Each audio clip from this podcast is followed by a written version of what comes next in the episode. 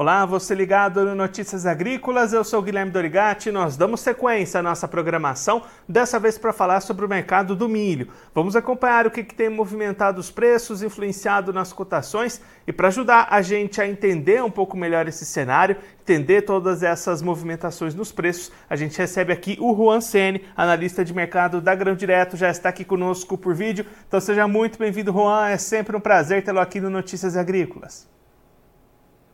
Boa tarde, Guilherme. Estendo os cumprimentos a todos que nos acompanham e prazer é todo nosso. Juan, a gente vinha com os preços do milho aqui no Brasil no movimento mais lateralizado, mas essa semana, especialmente hoje, os preços estão caindo bastante. O que que trouxe essa pressão de baixa para os preços de volta aqui no Brasil? É, Guilherme, hoje foi uma sexta-feira que não vai ficar esquecida, né? Infelizmente. E por conta disso, é, eu até assustei quando eu vi as cotações é, que estavam é, caindo por volta de 3% na BMF Bovespa. E o principal motivo, Guilherme, é um acúmulo de movimentos em que a oferta se prevalece em relação à demanda. E o gatilho principal foi o relatório ontem de exportação dos Estados Unidos, que trouxe um volume bem baixo, né? Inclusive, é, quando a gente olha para a soja, o menor volume do ano comercial.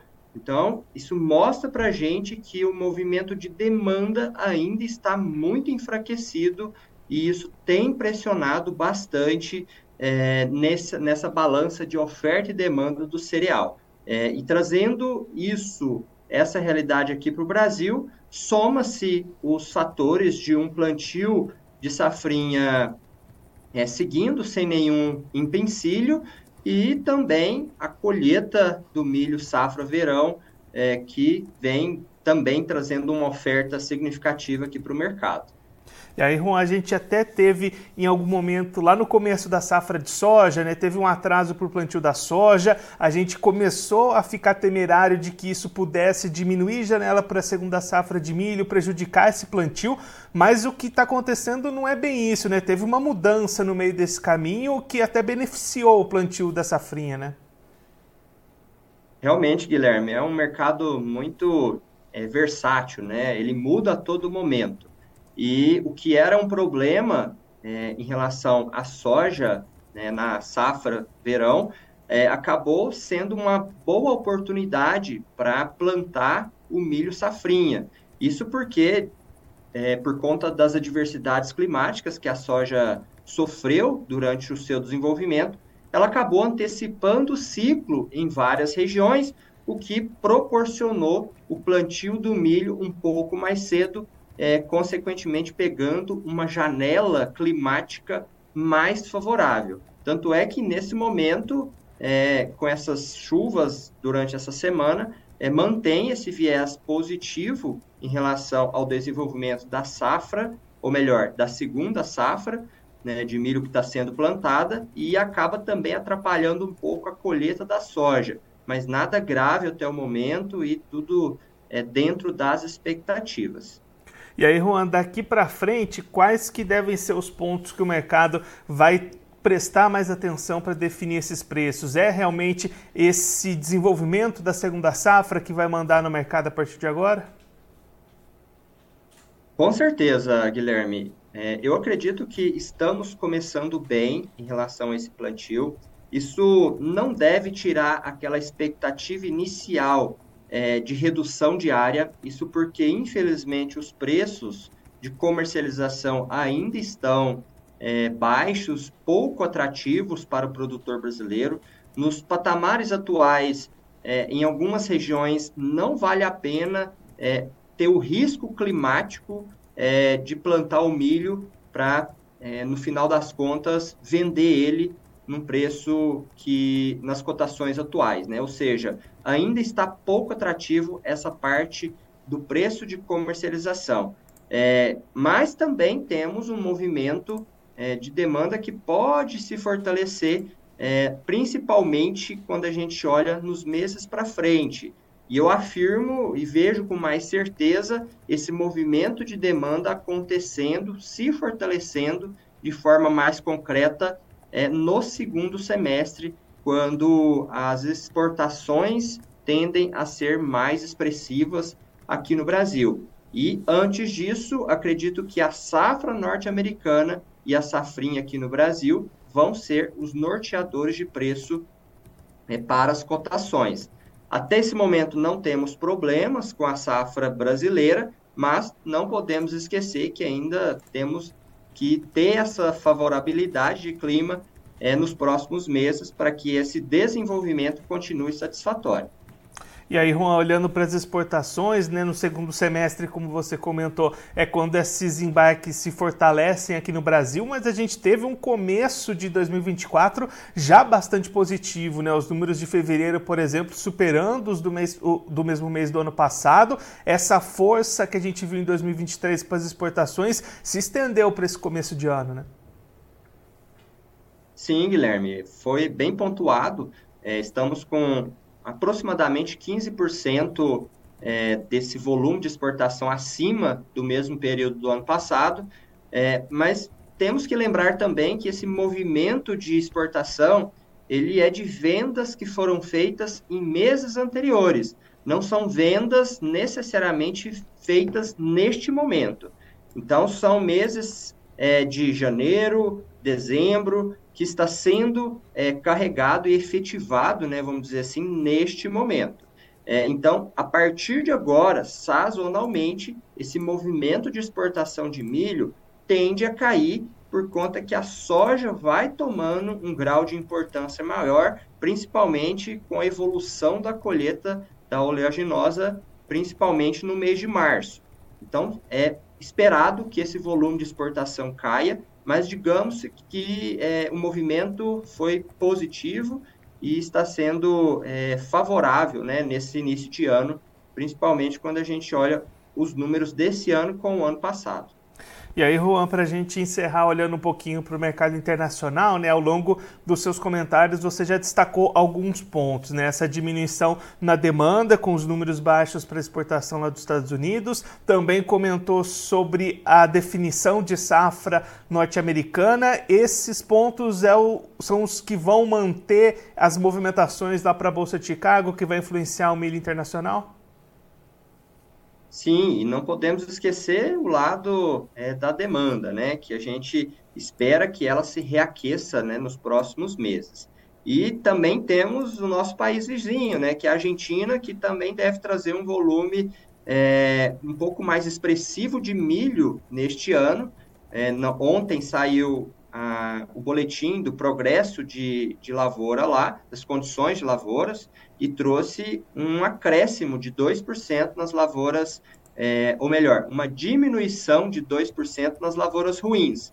Se comparado com o ano passado, estamos é, com patamares bem superiores. E, e diga-se de passagem, também está superior aos últimos cinco anos, é, de acordo com a Bolsa de Cereais. Então, Podemos dizer, Guilherme, que nesse cenário geral temos uma situação é, um pouco mais favorável, mais tendenciosa para uma oferta mais abundante, principalmente quando essa demanda ainda não se mostra presente, é o que vem acontecendo neste momento. Juan, muito obrigado pela sua participação, por ajudar a gente a entender um pouco melhor esse cenário do mercado. Se você quiser deixar mais algum recado, destacar mais algum ponto para quem está acompanhando a gente, pode ficar à vontade. Guilherme, neste momento nós estamos passando por esse movimento de queda mais agressivo. É, o que eu deixo aqui como recado é para que o produtor não, não, se apavore, não se desespere, é, é, para que ele não fuja da sua gestão de risco, porque o mercado ele é cíclico, né? Ele em alguns momentos é, tem é, uma valorização, outros momentos essa desvalorização acontece. Então, o cenário atual é esse, mas ainda temos muitas pontas para serem fechadas. Temos uma safra norte-americana que ainda vai ser plantada e ainda com a previsão de redução dessa área. Então, diante desse cenário, dessa situação, é, o produtor às vezes fica assustado, mas o que vale e o que prevalece é a gestão de risco dele e ele deve ir, é, nesse momento, respeitá-la, né? não entrar em desespero, porque possivelmente teremos é, oportunidades pela frente, estamos em patamares de preços é, diferentes do ano passado, isso é nítido. Então, diante disso, a forma de negociar que ele vinha adotando talvez precise mudar, mas são cenários que, infelizmente, é, nós estamos sujeitos a, a, a, passar né, por esse momento e acaba trazendo um certo, é, um, um, certo desespero, vamos dizer assim, em alguns momentos, o que né, deve, o que o produtor deve manter com um pouco mais de cautela a partir de agora. Juan, mais uma vez, muito obrigado. A gente deixa aqui o convite para você voltar mais vezes. A gente seguir acompanhando essas movimentações do mercado. Um abraço, até a próxima. Nós que agradecemos o convite, Guilherme. Até a próxima.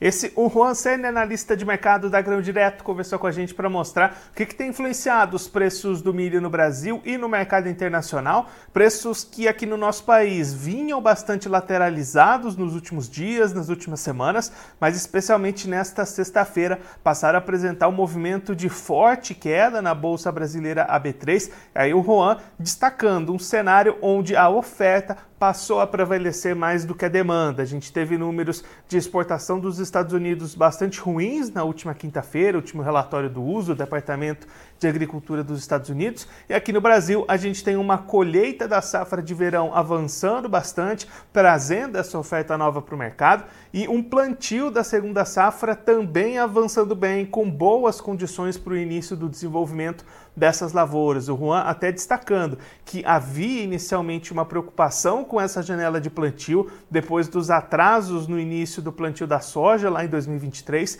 mas o encurtamento do ciclo da soja, diante da falta de chuvas, trouxe também para mais cedo esse plantio do milho, que avança rapidamente, até mais rápido do que anos anteriores, e aí as expectativas passam a ser mais positivas para a segunda safra de milho do Brasil, assim como para a safra da Argentina, que também deve ter uma boa recuperação na produção, e aí com todo este cenário de oferta mais abundante, os preços estão sendo puxados para baixo neste momento. Agora, antes da gente encerrar, vamos verificar como é estão as cotações do milho nas bolsas neste momento, começando pela Bolsa de Chicago, a CBOT.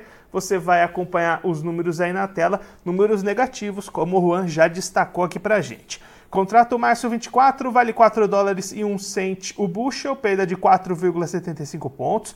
O maio 24 vale 4 dólares e 14 cents o bushel, perda de 3,75 pontos. O julho 24 cai 3,50 pontos, é cotado a 4 dólares e 27 cents o bushel, e o setembro 24 vale 4 dólares e 36 cents o bushel, perda de 3,50 pontos. Agora a Bolsa Brasileira, a B3, com movimentações também bastante negativas nesta sexta-feira. O Juan já explicou aqui pra gente esses movimentos. Contrato março 24 vale R$ 61,76 a saca, perda de 3,74%. O maio 24 cai 4,72%, é cotado a R$ 60,98 a saca. Julho 24 vale R$ 60,82 a saca, perda de 4,61%. E o setembro 24 vale R$ 61,01 a saca, perda de 4,31%. Agora eu vou ficando por aqui, mas a nossa programação volta daqui a pouquinho. Notícias agrícolas, informação agro-relevante e conectada.